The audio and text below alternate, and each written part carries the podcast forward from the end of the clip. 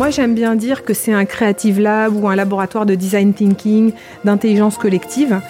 Alors je vous propose aujourd'hui d'assister à une projection de court métrage sur les héros de la lutte contre le réchauffement climatique, un atelier sur la fresque du climat, un autre pour faire de la brico-récup pour Noël, à une expo de street art sur les oiseaux ou encore un concert de musique folk en live, tout ça au même endroit.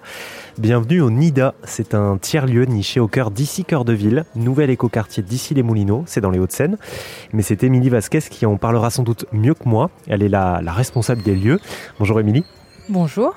Ça va bien bah, Très bien et vous? Ça va très bien, je vous remercie. Bienvenue sur, euh, sur RZN Radio. Alors pour qu'on comprenne bien ce qu'est le NIDA exactement, est-ce que vous pouvez nous, déjà nous décrire notre environnement, où est-ce qu'on se trouve et surtout à quoi ça ressemble? Oui, alors le, NIDA, déjà au niveau de son nom, pour que vous compreniez bien un petit peu euh, qui on est et ce qu'on souhaite proposer à nos clients, est la contraction de nid d'idées d'avenir. Voilà, donc c'est véritablement un nid ou voire même un cocon dans lequel on a envie de plonger finalement nos clients pour leur permettre de vivre euh, une expérience, d'ailleurs quelle que soit la raison pour laquelle ils sont venus chez nous, euh, mais qui soit vraiment hyper conviviale, hyper chaleureuse, avec cette notion de un petit peu comme à la maison, donc le confort et, l'accueil et la convivialité en Donc le NIDA, c'est déjà dans un premier temps un espace au rez-de-chaussée qui est directement accessible depuis le tout nouveau quartier ici Cœur de Ville, euh, dont vous avez certainement entendu parler, euh, euh, puisque ça a fait la une de beaucoup de journaux, puisque c'est un énorme renouveau finalement du centre-ville d'ici les Moulineaux.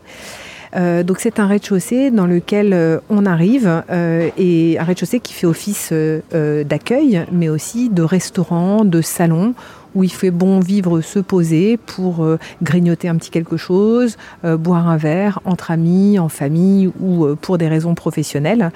C'est un petit peu comme à la maison, hein. les, matériaux choisis, c'est très cosy, doux, du bois, du, du tissu, c'est voulu j'imagine. Oui, c'est complètement voulu et avec les architectes et les partenaires avec lesquels on a travaillé, on, voulait effectivement avoir cette euh, ambiance et cette atmosphère comme à la maison. Donc on retrouve beaucoup de codes de comme à la maison. C'est des gros canapés hyper confort, des gros fauteuils, il y a des tapis par terre, il y a bien sûr des tables un peu plus traditionnelles. Il y a un bar aussi auquel on peut euh, se poser pour directement manger au bar, ce qui permet aussi d'avoir des interactions avec des membres du personnel. Et puis il y a aussi et surtout une scène euh, qui est euh, installée de manière permanente dans l'enceinte de cet espace et qui permet d'accueillir une multitude de choses. Ça peut être des conférences, des talks, des débats, aussi bien que des prestations de musique live. Alors ça, c'est le rez-de-chaussée. Et vous avez aussi des espaces de travail à l'étage. Euh, décrivez-nous ce qu'il y a. Alors, on a effectivement dans, dans, les étages des espaces de travail et des espaces qui ont vocation aussi à accueillir des ateliers euh, divers et variés. Vous en avez mentionné quelques-uns euh, dans votre introduction. Donc au premier étage, euh, on, a, on accueille euh, un grand espace, une sorte de grande galerie euh, dans laquelle sont exposées d'ailleurs tout au long de l'année des, des, des, œuvres de photographes ou d'artistes qui vont se renouveler tout au long de l'année. Et cette galerie, elle permet d'avoir accès également à trois grandes salles de réunion qui peuvent accueillir entre 25 et 100 personnes en fonction des différents besoins, que ce soit des besoins plutôt business, entreprise ou corporate, aussi bien que des besoins un peu plus loisirs. Et puis après, on peut monter au deuxième étage euh, qui euh, permet à nos clients d'accéder à des salles euh, d'ateliers ou de travail de plus petit format pour accueillir entre 12 et 20 personnes environ. Et c'est des salles qui adressent, on va dire, des publics différents en fonction des différents moments de la semaine ou de, ou de l'année. Donc par exemple, généralement en semaine, euh, on accueille plutôt des entreprises qui viennent pour travailler dans un cadre un peu décadré. Euh, et puis en week-end, on peut organiser des ateliers plutôt à vocation loisir pour des enfants ou même des adultes euh, mais vous en avez mentionné quelques-uns, des ateliers de brico-récup, des ateliers autour de la fresque du climat, par exemple. Et puis, on va avoir une programmation qui va, qui va s'enrichir dans le temps.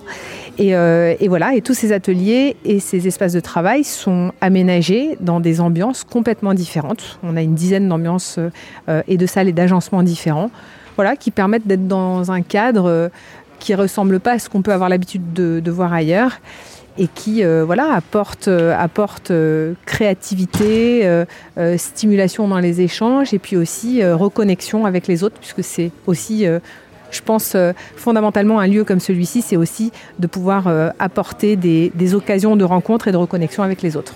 Vous parlez de votre autre lieu qui est donc vers Opéra à Paris. Qu'est-ce qui vous a donné à vous l'envie de créer ce genre d'endroit où on mixe autant de choses? Alors moi, j'ai travaillé pendant quasiment une quinzaine d'années avant d'entreprendre chez Accor Hotel, euh, où j'avais euh, en charge donc tout le digital pour le groupe. Et puis euh, j'avais été amenée à beaucoup travailler au cours de cette expérience sur l'évolution des usages et des attentes et finalement les nouveaux modes de vie qui se sont installés auprès des générations les plus jeunes qui arrivent sur le marché du travail et qui aujourd'hui sont à la recherche d'une autre proposition de valeur. Voilà, le schéma traditionnel métro boulot dodo que nos nos, je dirais pas nos ancêtres, mais les générations d'avant euh, ont connu, aujourd'hui sont un petit peu remis en question. On est beaucoup plus dans le nomadisme, on est beaucoup plus dans la démultiplication euh, des modes de travail, même des jobs. Enfin, il y a de plus en plus de ce qu'on appelle des multitaskers, euh, des gens qui, accumulent plusieurs, euh, plusieurs boulots, plusieurs fonctions différentes. Et on est surtout euh, bah, dans, dans, une forme de nomadisme qui s'est installé partout où, bah, pour être meilleur dans son boulot, on a besoin de se poser dans des environnements qui sont radicalement différents tous les jours parce que c'est qui stimule aussi la créativité. C'est pour ça qu'il y a de plus en plus, même, je pense, de gens aujourd'hui qui combinent voyage, loisirs et boulot. Euh, et on le voit, les, modes de consommation ont considérablement évolué et rapidement évolué, encore plus avec le Covid. Voilà, nous, on avait imaginé tout ça pour le chac avant le Covid. Le Covid a été très difficile euh, puisqu'on a ouvert le jour de l'annonce du confinement euh, le chaque euh, opéra, donc finalement on a refermé tout de suite. Mais si je devais voir, on va dire le verre à moitié plein, on va dire que l'avantage de ce qu'on a vécu avec le Covid, c'est que ça a accéléré finalement ce, phénomène de, de, transformation des attentes, d'évolution des attentes et de transformation des usages, et qui fait qu'aujourd'hui le chac est hyper apprécié pour toutes ces raisons-là. C'est que ça adresse des besoins qui sont maintenant bien ancré et bien installé euh, avec cette, crise qu'on a traversée. Euh, le Nida, c'est aussi un restaurant. Euh, Qu'est-ce qu'on mange chez vous Alors, le Nida, c'est un restaurant, effectivement un grand restaurant, puisqu'on a jusqu'à 150 couverts. Euh, c'est une cuisine euh, saine, gourmande, de saison, qui privilégie les circuits courts. Je pense qu'aujourd'hui, ce qui est très important, c'est de pouvoir permettre à nos clients d'être rassurés sur, sur ce qu'ils vont avoir dans leur assiette. On n'a pas une carte à rallonge, nos produits ne sont pas des plats surgelés, réchauffés, pas du tout, au contraire.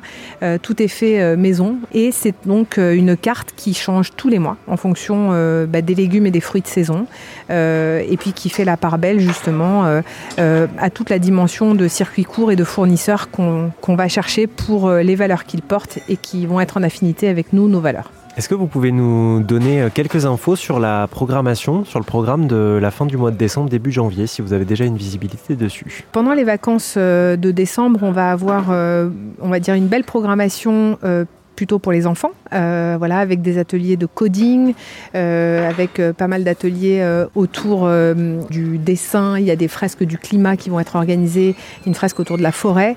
On va avoir également quelques, quelques soirées avec de la musique live. voilà. Très bien. Merci beaucoup, Émilie. Merci.